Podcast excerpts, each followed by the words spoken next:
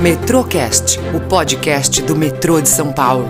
Informação por inteiro, onde você estiver. Olá, eu sou Vanessa Valério. E eu sou Macedo Júnior. Em celebração ao Dia das Crianças, os trens do metrô contaram com as vozes de pequeninos em suas mensagens sonoras. Os avisos foram gravados por nove crianças, filhos e filhas de funcionários do metrô, e lembraram a importância da gentileza e educação no uso do transporte. Ao todo, 68 trens contaram com a novidade que foi realizada até o fim de outubro. A fim de conscientizar a população sobre a importância dos cuidados contra o câncer de mama, o metrô realizou uma série de ações sobre o tema. Na estação Sé, metroviárias que venceram a doença se juntaram às passageiras para um importante diálogo. Na ocasião, as mulheres puderam compartilhar suas experiências na batalha contra o câncer e relatar suas histórias de vida e superação. A mesma estação também foi palco da exposição Artemisa, Arte Urbana por um Outubro Além do Rosa, uma mostra que destacou as histórias de seis mulheres diagnosticadas com a doença e suas trajetórias de força mediante o tratamento. Além da estação mais movimentada de São Paulo, nas estações Paraíso e República, os passageiros também foram orientados e receberam kits informativos sobre prevenção e autoexame. O Instituto Tribo do Bem fez apresentações de danças de hip hop e as pacientes desfilaram com cartazes que reforçavam os sentimentos da mulher em tratamento. O metrô deu início às obras de implantação das portas de plataforma da estação Jabaquara da linha 1 Azul.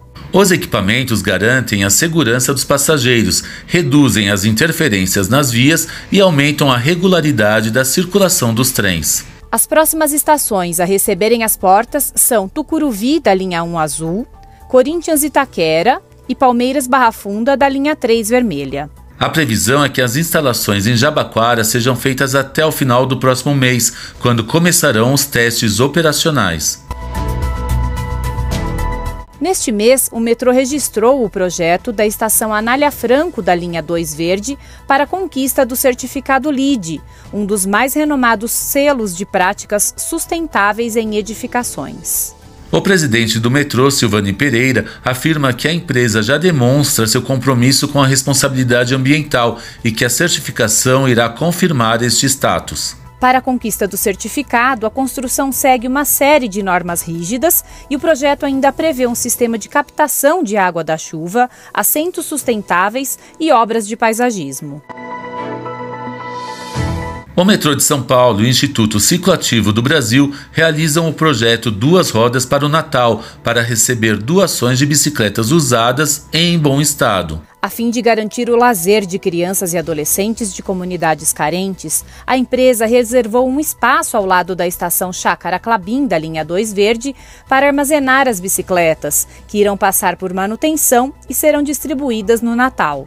A expectativa é que a iniciativa arrecade cerca de 250 bikes. Os interessados podem doar os itens sempre aos sábados, das 10 da manhã às 4 da tarde, até o dia 11 de dezembro. Quer continuar acompanhando as notícias do metrô? Acesse o site metrô.sp.gov.br. Ou siga o metrô nas redes sociais. No Instagram é Metrô SP Oficial. Assim mesmo, tudo junto. No Facebook é arroba metrôsp. Já no Twitter, vocês nos acham procurando por arroba metrôsp, underline oficial. É isso mesmo, tudo junto. É isso, gente. Até o nosso próximo Metrocast. Até lá. Metrocast, o podcast do metrô de São Paulo. Informação por inteiro, onde você estiver.